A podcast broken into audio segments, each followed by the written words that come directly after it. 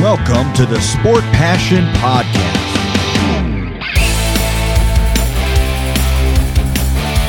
And here is your host, Lars Marendorf.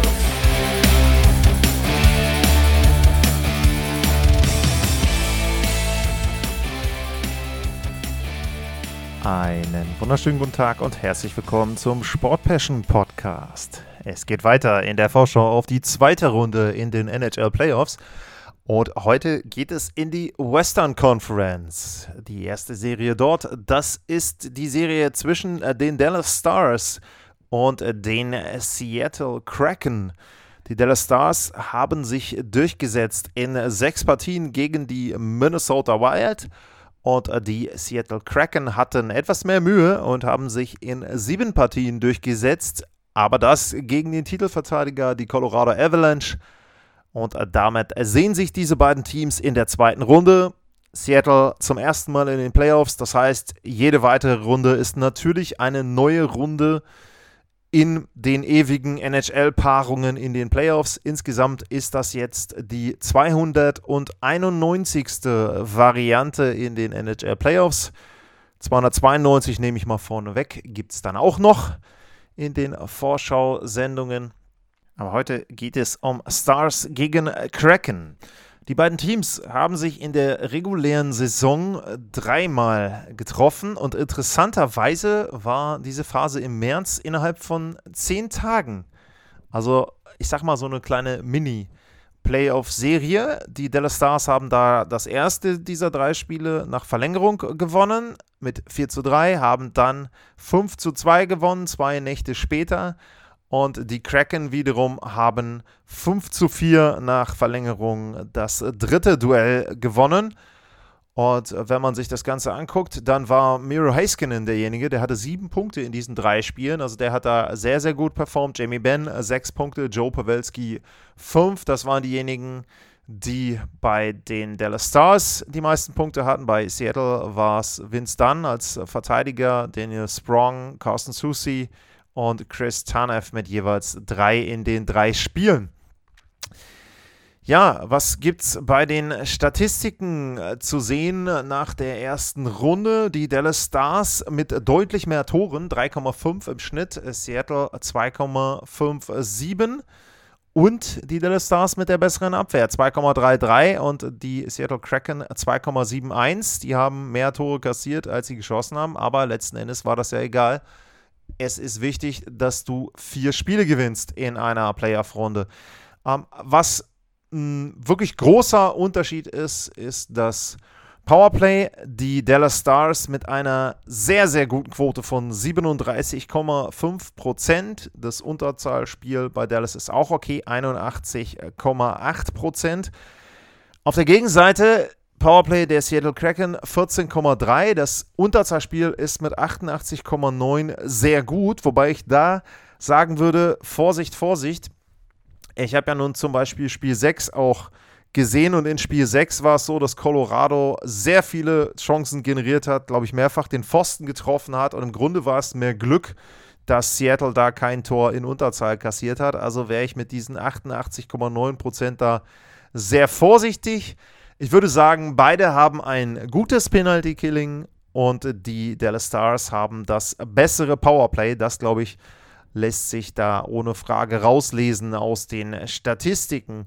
Ansonsten muss man sagen, dass ein großer Unterschied besteht, was die Spieler betrifft. Dallas hatte mit äh, Rob Hinz einen Superstar in der Runde mit zwölf Punkten in den sechs Spielen, zwei im Schnitt. Und sie hatten immerhin mit Jason Robertson noch jemanden und mit Tyler Sagan und Miro Heiskanen auch nochmal Spieler, die über einen Punkt pro Partie hatten.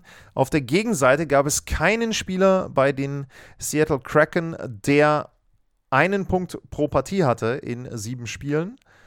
Aber es gab sehr, sehr viele Spieler, die gescored haben. Und da sieht man schon den Unterschied zwischen den beiden Mannschaften, dass das eine Team, die Dallas Stars, eine Line-up haben, die sehr gute Spieler vorne hat, die also auch zum Beispiel mit einem Robertson dann einen MVP-Kandidaten in ihren Reihen haben. Und das andere Team, die Seattle Kraken, Die machen das Ganze eher bei Committee. Das heißt also, da ist es vor allem die mannschaftliche Geschlossenheit, die Ausgeglichenheit über am Ende dann vier Reihen, die alle in irgendeiner Form gefährlich sein können. Bei Dallas, äh, wie gesagt, muss man ganz klar sagen, erste Reihe Robertson, Hinz und hier im Moment wird Tyler Sagan äh, noch gelistet. Aber die Vermutung ist sehr, sehr groß, dass Joe Pawelski wieder zurückkehrt, der ja ab Spiel 1 die Serie verpasst hat oder ab, weiß gar nicht mehr, wann es war, Mitte, zweite Drittel oder so von Spiel 1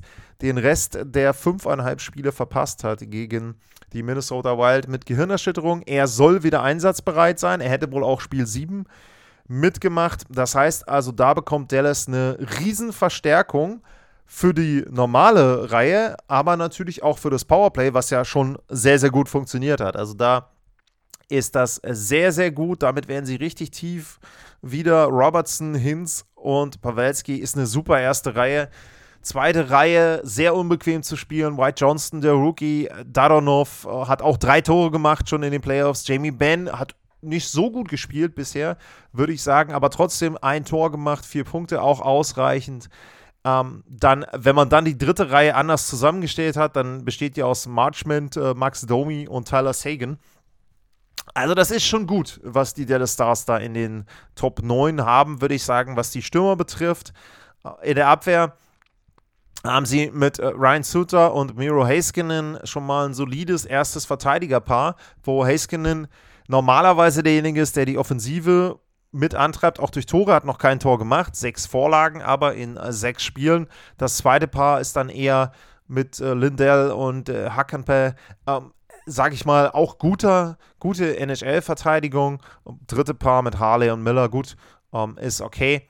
Also da muss ich sagen, die Dallas Stars sind wie gesagt, offensiv für mich wirklich gut besetzt, aber nicht nur so wie es dann am Ende ja bei Colorado war, dass sie, sagen wir mal, vier gute Spieler haben und dazu noch zwei sehr gute Verteidiger, sondern Dallas hat, würde ich sagen, acht, neun gute Spieler vorne. Dazu ein sehr gutes Verteidigerpaar, ein gutes Verteidigerpaar. Also da ist Dallas schon richtig passend aufgestellt. Auf der Gegenseite ist es schwer rauszufinden, zu sagen, wer die, wer die ähm, richtigen Topspieler sind bei den Seattle Kraken. Und es ist ganz interessant, wenn man sich die Verteilung anguckt nach Toren der Sturmreihen, dann haben wir 3, 5, 4 und 2. Also jede Reihe hat getroffen. Die meisten Tore hat die zweite Reihe, die nominell zweite Reihe äh, erzielt mit äh, Weinberg, Geeky und äh, Jaden Schwartz. Um, ähm, aber du hast zum Beispiel einen Oliver Bjorkstrand in der dritten Reihe, der hat beide Tore gemacht in Spiel 7. Also wirklich da die Seattle Kraken wenig ausrechenbar. Ähm, bei Jared McCann ist die Frage, ob der zurückkommt. Wahrscheinlich am Anfang nicht. Man muss ja auch dazu sagen, ihnen fehlt auch noch Burakowski. Also, das ging so ein bisschen in der Serie gegen Colorado unter. Da hat man immer über die Verletzten der Colorado Avalanche gesprochen. Ja, die waren da, gar keine Frage, hatten auch Einfluss. Aber die Verletzten bei den Seattle Kraken sind natürlich auch da. Und da wird es eben, glaube ich, schwierig sein, wenn die beiden gar nicht zurückkommen in der Serie, da genug Offensive zu generieren. Für die Verteidigung gilt im Grunde ähnliches wie für die Offensive, aber man muss dazu sagen, Vorteil im Moment jedenfalls gegenüber Dallas. Dallas hat noch, warte mal, will ich nichts Falsches sagen, einmal nochmal rübergehen. Genau, Dallas hat noch kein Verteidigertor. Bei den Seattle Kraken haben schon vier Verteidiger getroffen und zwar vier unterschiedliche. Auch das wieder äh, Justin Schultz, Adam Larson, Oh, Larson hat noch gar nicht getroffen, aber Vince Dunn, Oleksiak hat getroffen, Will Borgen. Also auch da wieder, sie sind in der Lage zu treffen. Verschiedenste Spieler, die sich auch mit einschalten vorne, die auch mit reinkommen. Das Vorchecking war extrem gut von den Seattle Kraken. Also das hat mich wirklich schon begeistert, muss man nicht sagen, in dem Matchup gegen Colorado dass sie da einfach ihren Plan so durchgezogen haben und dass sie da zu weiten Teilen in der Lage waren, das auch durchzudrücken und im Grunde eher der Avalanche das Spiel aufzuzwingen und dann eben auch zum Beispiel mehr Torchancen zu haben. Also Corsi-Wert war, waren sie ein bisschen unter 50 Prozent, alles keine Frage. Aber wenn man guckt äh, bei den hochkarätigen Torchancen, da war es dann tatsächlich so, dass sie einen richtig großen Anteil hatten, über 53 Prozent. Und das ist dann auch schon wirklich bemerkenswert, dass sie da auch offensiv dann das Team waren, was sich mehr erspielen konnte. Ja, wenn man sich das Ganze so anhört, wirkt es relativ ausgeglichen. Wie gesagt, Dallas die größeren Superstars vielleicht, in der Spitze etwas besser. Bei den Seattle Kraken ist dafür die Mannschaft vielleicht im Durchschnitt dann besser besetzt. Aber es gibt natürlich, wie immer, die wichtigste Position im Eishockey, die Torhüterposition. Und da könnte man jetzt auch sagen, naja, also wenn ich jetzt gucke, ich sage ja immer gerne die Statistik, Gold saved above expected. Da hat Philipp Grubauer 2,9 Tore, also knapp drei Tore mehr den Seattle Kraken gehalten, als zu erwarten war. Wenn man das in, in sieben Spielen sieht, hat er ihnen damit die Serie gerettet. Problem bei der Geschichte ist nur, Jake Oettinger, der taucht in der Statistik mit 4,3 auf. Der hat das in sechs Spielen geschafft, also in einem Spiel weniger. Und man muss sagen, bei Grubauer, die Zahlen waren sehr, sehr gut, wirklich sehr gut gegen Colorado, gar keine Frage. Wenn man sich das Ganze anguckt, 92,6 Prozent die Fangquote, 2,44 der Gegentorschnitt, klasse. Aber bei Philipp Gruber ist der Sample Size einfach nicht so gut. Auf der Gegenseite Jake Oettinger 2,01 und 92,9% beides etwas besser. Und Oettinger hat in dem letzten Jahr schon gezeigt gegen die Calgary Flames, wo er fast alleine die Serie geklaut hat, dass er in den Playoffs so gut spielen kann. Und bei Philipp Grubauer ist es so ein bisschen so, da erinnert mich jetzt diese Konstellation etwas an die Serie Colorado gegen die Vegas Golden Knights vor, wann war es denn, vor drei Jahren? 2021 war es, meine ich wo sie dann letzten Endes in sechs Spielen verloren haben und wo es auch so war, dass es nachher irgendwann von Grubauer abhing und er hat eben dann ein, zwei Fehler gemacht, die vielleicht dann eben dazu geführt haben, dass Colorado die Serie verloren hat. Wie gesagt, die Zahlen bisher waren sehr, sehr gut und er kann das auch natürlich bestätigen. Aber wenn man jetzt sagen will, okay, wer hat das schon länger gezeigt, wer hat das auch länger bewiesen, wer hat das vielleicht auch in der regulären Saison bewiesen, dann muss man ganz klar sagen, Vorteil für die Jealous Stars mit Jake Ettinger, da ist es wirklich so, dass die da eben jemanden haben, der sehr, sehr gut auch in den letzten Jahren schon gespielt hat. Und wenn man dann noch guckt auf die Trainerposition, äh, dann ist es so, Dave Hextall ist ein super Coach, hat eine super Philosophie installiert in Seattle, hat auch eine Mentalität geschaffen, sehr, sehr gut. Aber auf der Gegenseite steht mit Pete DeBoer jemand, der schon Finalserien erlebt hat, der immer wieder Erfolg hat, egal wo er hingeht, ob in San Jose, ob in Vegas, egal wo er ist, er hat Erfolg. Und er hat mehr Erfahrung als Hextall. Und auch da ist es so, das wird auch sehr, sehr spannend werden, um zu sehen dann, wer von den beiden Coaches vielleicht dann diese kleinen Drehschrauben dann besser einstellen kann in dieser Serie und wer dann letzten Endes dafür sorgt, dass sein Team da weiterkommen kann. Wenn ich einen Tipp abgeben soll, und das mache ich ja im Normalfall auch immer bei diesen Vorschau-Sendungen, dann ist mein Tipp, dass die Dallas Stars sich in dieser Serie durchsetzen. Ich sage Dallas in sechs Spielen, weil ich glaube, am Ende ist es so, dass sie einfach aufgrund der besseren Spieler in der Spitze, wie zum Beispiel einem Pawelski, wenn er gesund ist, wie einem Robertson, wie einem Hinz, ähm, wie einem auch Jamie Benn, muss man ja auch sagen, hat auch eine sehr gute Saison gespielt. Ähm, Haskinen ist auch so, wenn der als Verteidiger vielleicht seine zwei, drei Tore macht in der Serie.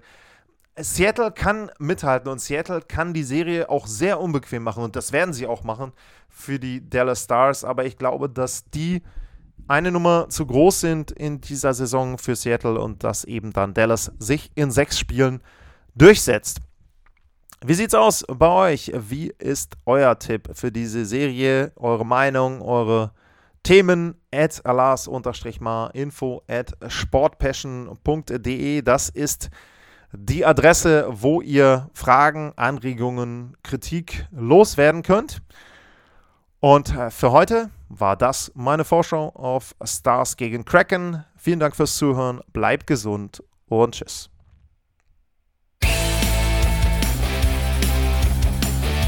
Sportliche Grüße. Das war's, euer Lars.